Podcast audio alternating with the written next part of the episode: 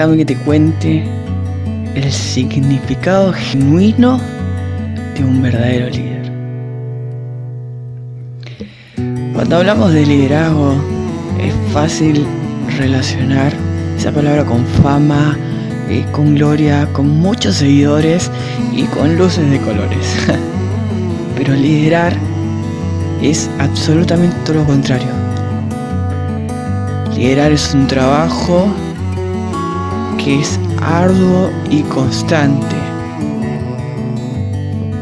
Como cristianos, enfocamos nuestro liderazgo al modelo de liderazgo que tuvo Jesús.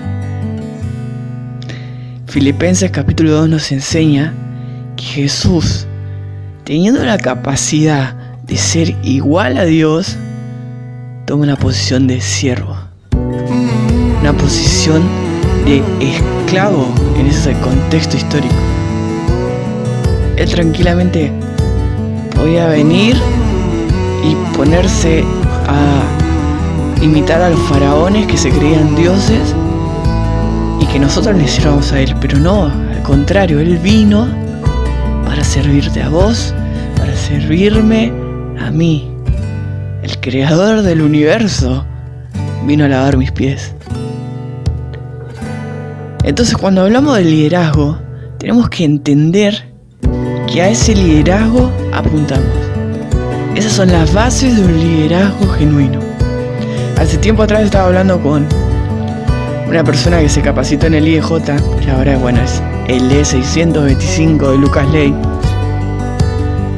y me decía que el liderazgo está completamente fuera de foco.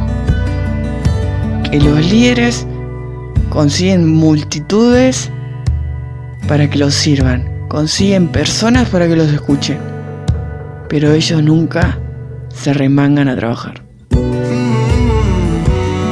También estuvimos un buen rato hablando, me acuerdo, y coincidimos en algo. El líder muchas veces piensa que es como un vendedor de cursos, que lo único que tiene que hacer es lograr que personas lleguen a las iglesias o lograr que su célula o grupo pequeño crezca. Y ahí es cuando fallamos. Porque no importa la cantidad de personas, no importa si sea uno, sean diez o sean cien. Un líder tiene como prioridad presentar a Cristo.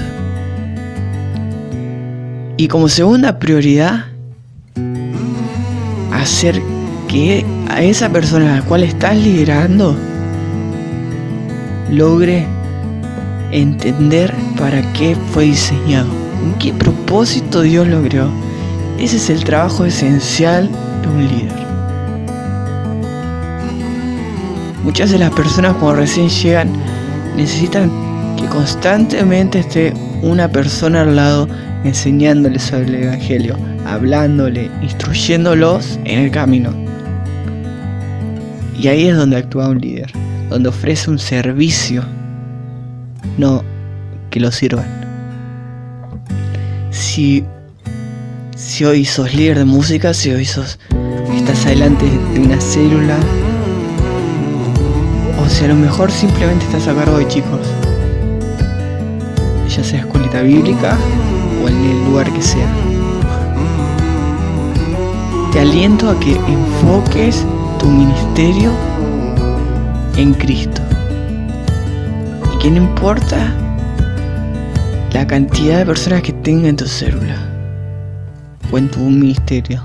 Lo que importa es que esas personas conozcan realmente a Cristo y vos puedas servir para que ellos comprendan y logren alcanzar el propósito por el cual fueron diseñados.